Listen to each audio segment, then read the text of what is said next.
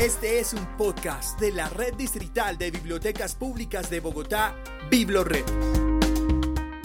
Desde 1967, la UNESCO conmemora cada 8 de septiembre el Día Internacional de la Alfabetización, con el objetivo de resaltar la importancia de aprender a leer y escribir como un derecho humano, es decir, como un pilar esencial de la igualdad y la dignidad, sin importar el origen étnico, el género, la religión o la condición social de las personas. Soy Sebastián Saldarriaga, líder de la Escuela de Lectores de Red, y en este capítulo de Big Bang Lector hablaremos de por qué leer y escribir no es solo leer y escribir, es siempre mucho más. No en vano, este año la UNESCO invitó a promover la alfabetización como una manera de consolidar sociedades pacíficas y sostenibles. A propósito de la paz, este podcast coincide con los siete años del plebiscito sobre los acuerdos de paz de La Habana. Por ello, en este episodio reflexionaremos también sobre los entornos de guerra, las memorias territoriales y los aprendizajes colectivos en torno a una cultura de paz, tres ejes en cuya intersección se encuentran los procesos de alfabetización en tiempos de guerra. Comenzamos este capítulo. Big Bang Lector,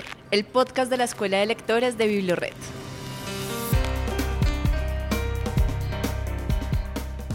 Para hablar de alfabetización en contextos de guerra nos acompaña hoy Juan Manuel Gómez Cardona, abogado, coordinador de investigaciones del Centro de Pensamiento y Diálogo Político como entidad creada por el Acuerdo Final de Paz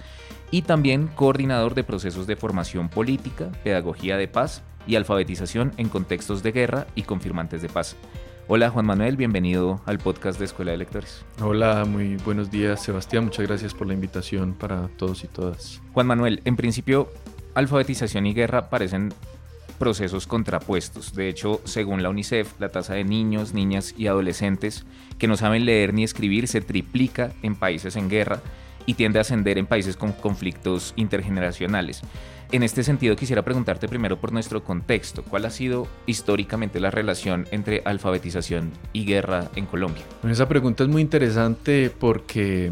Tal vez parecen dos conceptos muy alejados, pero por supuesto comprendiendo que la alfabetización es un proceso social que permite que las y los sujetos descifren el lenguaje escrito para comprender eh, la realidad,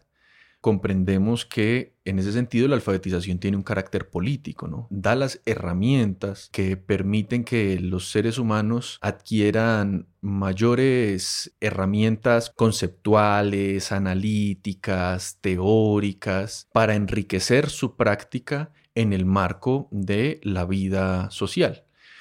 Y comprendemos que la guerra es también una forma de acción política, en este caso, en la que las contradicciones de carácter eh, social, económico y político ya se expresan no solamente mediante una conflictividad del debate público, sino que ya se expresan mediante una conflictividad en el enfrentamiento bélico, ¿cierto? Con el uso de las armas. Por lo tanto, en ese sentido, tanto la guerra como la alfabetización tienen un carácter político, entendiendo lo político desde un sentido muy general, ¿no? Desde la, la lucha por el poder, por la capacidad de decidir sobre las relaciones sociales. Y en ese sentido, entonces, pues la alfabetización tiene una gran riqueza que le permite a la población tener una participación mucho más eh, activa, mucho más protagónica en ese proceso de movilización, de discusión sobre los asuntos públicos y pues a su vez pues la guerra en el sentido que veníamos hablando ahora como extensión de la política y entendiendo el contexto específico de nuestra sociedad en la que las conflictividades políticas se han desenvuelto mediante confrontaciones militares desde que surgió eh, históricamente la, la, República de Colombia.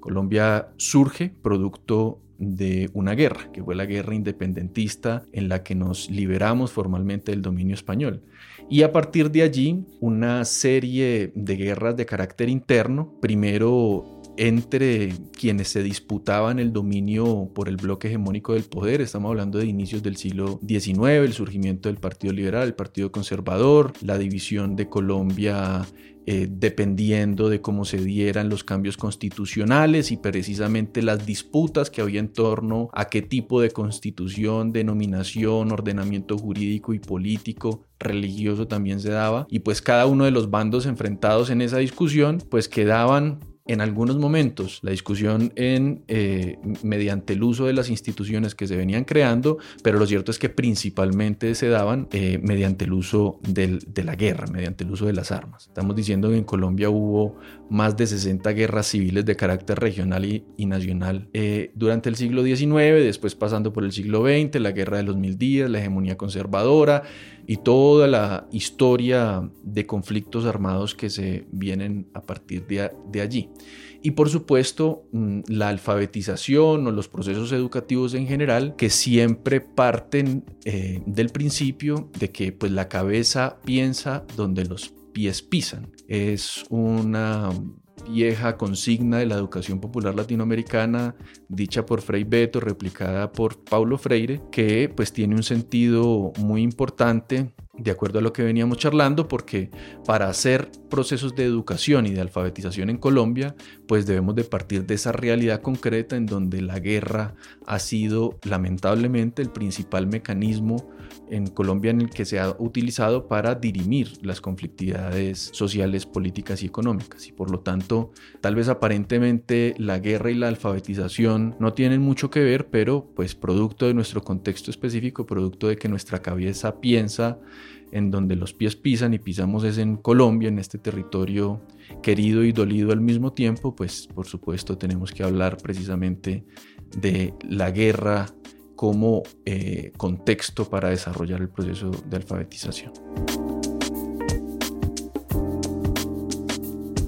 Hablando de estas experiencias concretas, precisamente como le estás señalando, quisiera hablar de, de, la tuya propia. ¿Cómo te acercaste a este tema o estas experiencias de alfabetización en contextos de guerra? Pues bueno, yo soy, ahora soy un adulto, pero en su momento pues era un joven que anhelaba tener un rol, un papel en la lucha por la justicia y por la democracia y la paz en nuestro país. Y por eso me, vinculé a procesos organizativos estudiantiles, juveniles y después de apoyo a procesos organizativos tanto en el campo como en la ciudad de eh, sindicatos, organizaciones campesinas que pues desarrollaban su proceso en los diferentes contextos colombianos, tanto en la ruralidad como en el contexto urbano. Y a partir de ahí, pues uno ya em, emprende un camino de no retorno, de ir cada vez asumiendo pues mayores responsabilidades y mayor vinculación y mayor compromiso en la lucha por la paz y por la justicia en nuestro país y en ese sentido pues se fue desarrollando una experiencia en la orientación y en la coordinación de los procesos de educación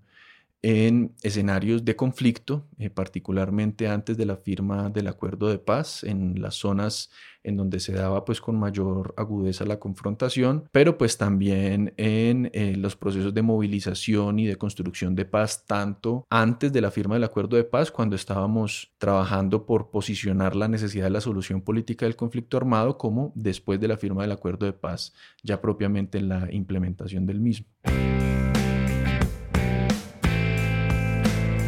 Quisiera preguntarte por el, por el día a día de estos procesos que conociste tan de cerca, porque pues uno piensa en Colombia y en, y en Colombia en conflicto como un país fragmentado, como siempre se ha sostenido pues Frank Safford y, Marco Palacio, siempre como con esta tesis de un país, que son muchos países. ¿Cómo se afrontó la alfabetización, también los procesos de alfabetización, cómo fueron posibles logísticamente en este contexto? ¿Cómo montaban aulas? ¿Con qué materiales trabajaban? Como estábamos diciendo hace un momento, los procesos de alfabetización se dan en el marco de unas condiciones concretas y esas condiciones concretas de las que estamos hablando son condiciones de una guerra irregular extendida que en el caso de la confrontación entre las FAREP y el Estado colombiano tuvo más de 50 años de historia, o sea, estamos hablando de más de medio siglo de cambios y de diferencias territoriales, contextuales, en las propias lógicas como se dio la confrontación. Entonces, ahora que las condiciones nos lo permiten y que estamos empezando a, hilar una historia de la alfabetización en, los contextos de guerra y particularmente al interior de la insurgencia de las FAREP, casi que podríamos hablar de una temporalidad de la educación y la alfabetización que coincide con las temporalidades, o sea, con la historiografía de la propia confrontación y de la propia guerra, que a su vez coincide con la historiografía, o sea, con el recuento histórico y los periodos que se establecen de acuerdo a las diferencias de patrones que hay en cada contexto histórico, con los intentos de solución política del conflicto. Entonces, podemos hablar de un primer periodo de las condiciones de guerra y de confrontación, repito, entre, vamos a hablar el caso particular de las FAREP y el Estado colombiano, desde el surgimiento de las FAREP como organización alzada en armas en 1964 hasta los primeros diálogos de paz que se dan en el marco del gobierno de Belisario Betancourt en 1984. Ahí hay un primer periodo un segundo periodo entre 1984 y 1990, o sea, en el contexto del primer intento de alcanzar un acuerdo de paz, que eh, fue el proceso de paz de la Uribe, hasta la ruptura de los diálogos de paz con el bombardeo a Casaverde entre el 9 y el 10 de diciembre de 1990, que además coincide con el día de la elección de los constituyentes que después redactaron la constitución del 91. Por supuesto, eso no es gratuito, fue una decisión política y militar desde el gobierno de Gaviria ya en ese momento. Después un proceso de alfabetización que se da en el marco del el año de 1990 hasta el inicio de los diálogos de paz de La Habana, que estamos pues hablando entre el 2011 los diálogos exploratorios de carácter secreto, el 2012 el inicio de la fase pública y ya el proceso de negociación que se da propiamente de cuatro años hasta la firma en el 2016 y un cuarto periodo ya propiamente en el proceso de, de reincorporación.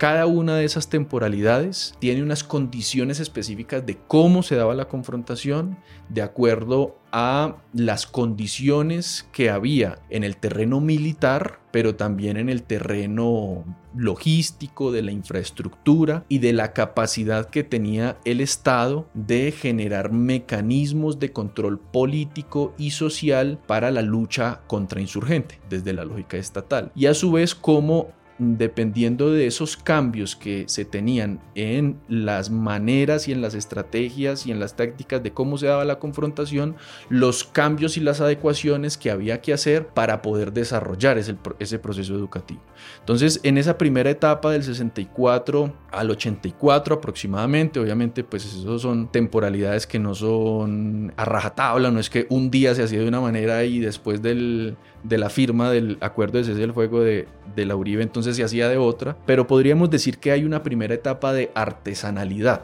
tanto de cómo se hacía la, la, guerra, tanto por parte del Estado como por parte de la insurgencia de las FAREP, y a su vez entonces esa etapa de artesanalidad en las condiciones militares también se traducía en una etapa de artesanalidad en las condiciones del proceso educativo y de alfabetización. Entonces, se ha dicho, había una especie de escuela móvil permanente desde la etapa de Marquetalia, del ataque de Marquetalia que pues inició el 27 de mayo de 1964, inició digamos formalmente ya con un ataque abierto, con una intervención militar directa, pero por supuesto la confrontación venía de mucho antes, eh, en el que cada unidad guerrillera debía de desarrollar un proceso de educación y de alfabetización de acuerdo a las condiciones que tuviera. En ese sentido, cada unidad guerrillera era una especie de escuela itinerante del propio proceso de alfabetización. Entonces cuentan los compañeros y compañeras que vivieron esa etapa que, por ejemplo, con la misma lona con la que se armaba las caletas, las caletas era como se llamaba en la insurgencia,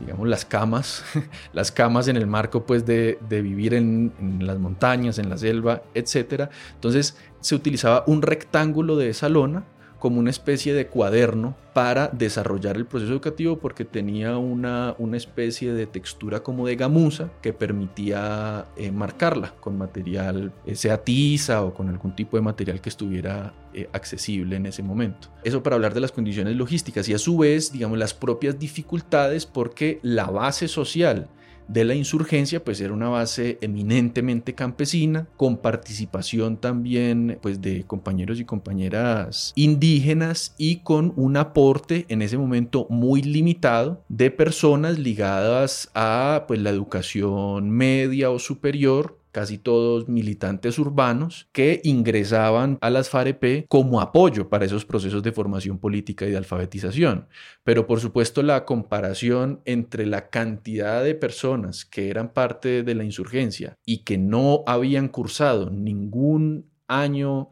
electivo en una educación formal, pues era supremamente superior en comparación a las personas que sí lo tenían.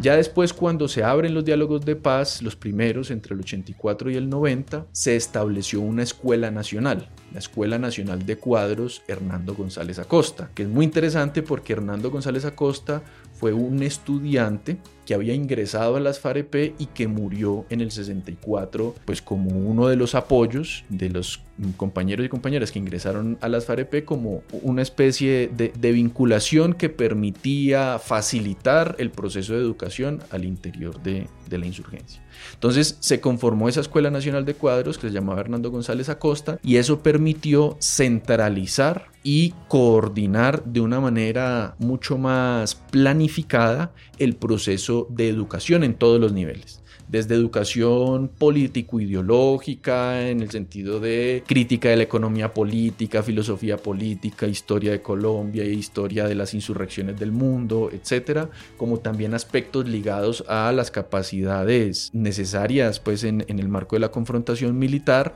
como también los mínimos que se debían de tener para eh, pues, adquirir mayores responsabilidades al interior de las FAREP.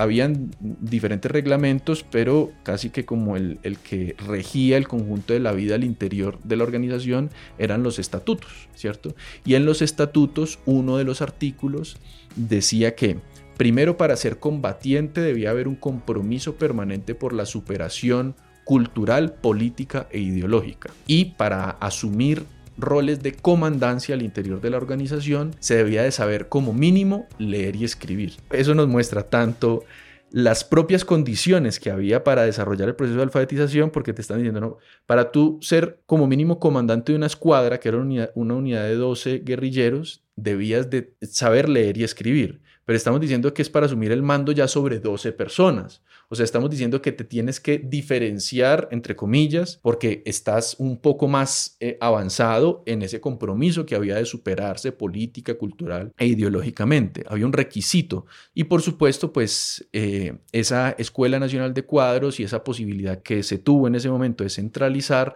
el proceso de educación, pues generó un proceso de alfabetización y educación político-ideológica muy importante al interior de la insurgencia. Y ya después, con la ruptura de los diálogos de la Uribe en el 90, se entra a la etapa si se quiere, de agudización de la confrontación. Tomas de poblaciones, pero también los grandes bombardeos eh, generalizados a campamentos guerrilleros. Y eso generó que para que las FAREP pudiera sostenerse en el marco de esa confrontación, esa centralización que se había logrado entre el 84 y el 90, pues se desperdigara. Y ahí ya los frentes guerrilleros empezaron a conformar en bloques, que al final de la etapa eran siete a nivel nacional en todo el territorio, pues a su vez esos procesos de alfabetización y de educación se hicieron de manera diferenciada en cada uno de los bloques y en cada uno de los frentes. Y así hasta el inicio de los diálogos de paz, ya que en el cuarto intento que se dio por fin la firma del acuerdo de paz de La Habana en el 2016 y pues todos, por supuesto, ya los cambios que hay en el proceso producto de la dejación de armas y del tránsito de las FAREP a organización eh, civil no armada. Y ya pues bueno, ya las, las lógicas que le corresponden a los procesos de alfabetización en este nuevo contexto.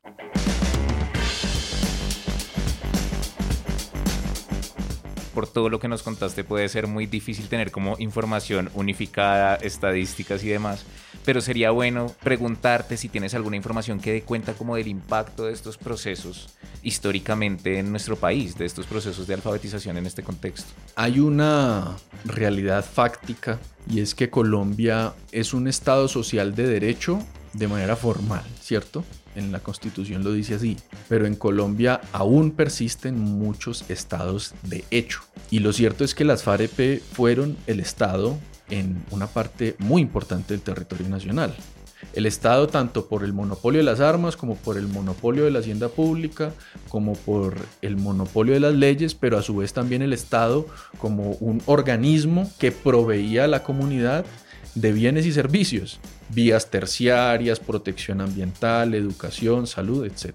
Y por supuesto, pues eh, asimismo fue para, para los procesos de educación y específicamente de alfabetización, tanto al interior de la propia insurgencia como también en eh, cómo se ligaba el trabajo organizativo de la insurgencia en eh, vinculación con las comunidades en donde pues se tenía una interacción pues producto de ocupar el mismo territorio con esto pues quiero un poco salvaguardar que pues no es que comunidades eh, lo quisieran o, o, que por el contrario estuvieran obligadas o que tuvieran alguna vinculación formal con las FARC, sino que pues efectivamente así se daba en ciertos territorios de Colombia.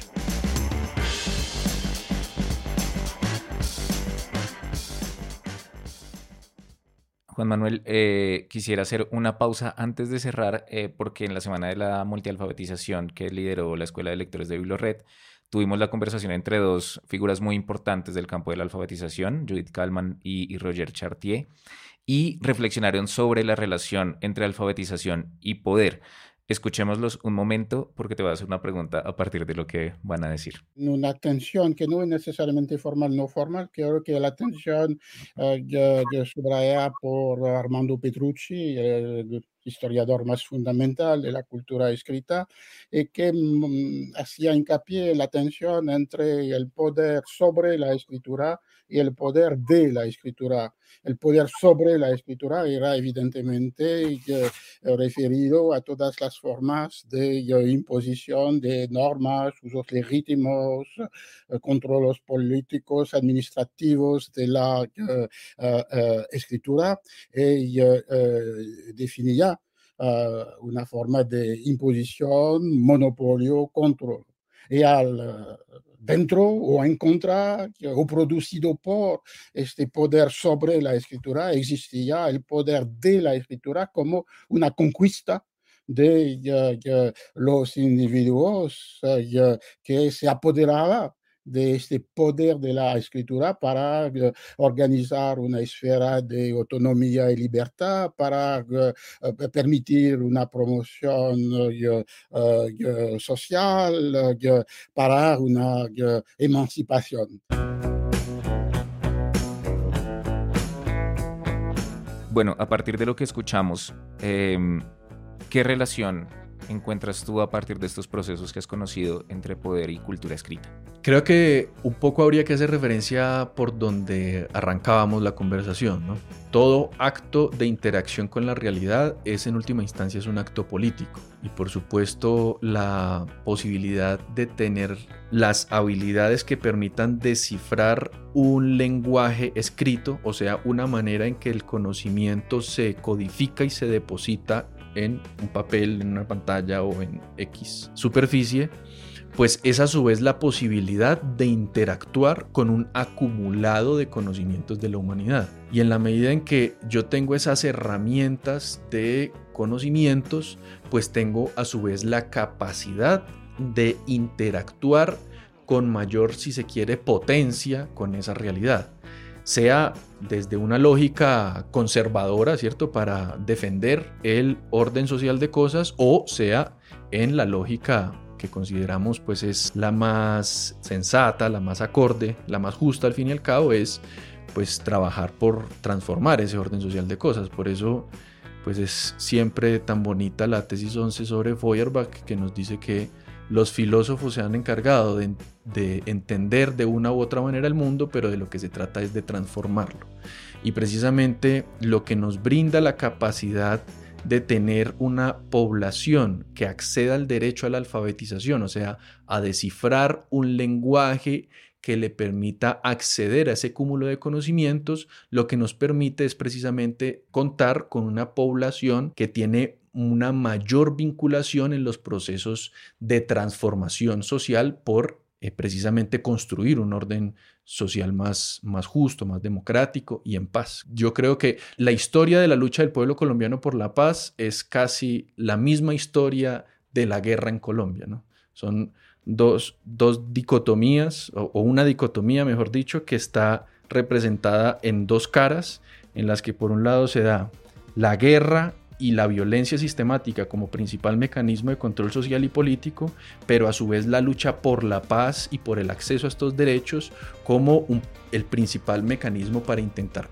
contrarrestar esas condiciones de guerra que nos, que nos han impuesto. Y por supuesto la alfabetización en ese sentido es tal vez una de las herramientas más poderosas. Bueno, pues Juan Manuel, muchísimas gracias eh, por haber participado en este episodio. ¿Cómo te sentiste? Muy bien, súper. Siempre para nosotros, para nosotras, es muy gratificante poder contar esta experiencia y poder hablar de una historia que tradicionalmente no se ha contado ¿no? y que es muy importante que la población conozca para que a su vez tenga mayor criterio que le permita también eh, tener una lectura más justa y más acertada sobre la historia del conflicto, también sobre la historia de paz y sobre la necesidad que tiene la sociedad colombiana de por fin lograr la paz con justicia social en nuestro país. Pues de nuevo, muchísimas gracias por tu participación y muchísimas gracias a todas las personas que escucharon este episodio. Recuerden que para volver a oír este y todos los capítulos de Big Bang Lector pueden hacerlo en Spotify, en Apple Podcasts, en Google Podcasts y por supuesto en el sitio web de la Red Distrital de Bibliotecas Públicas Biblored, www.biblored.gov.co. Muchas gracias y hasta la próxima.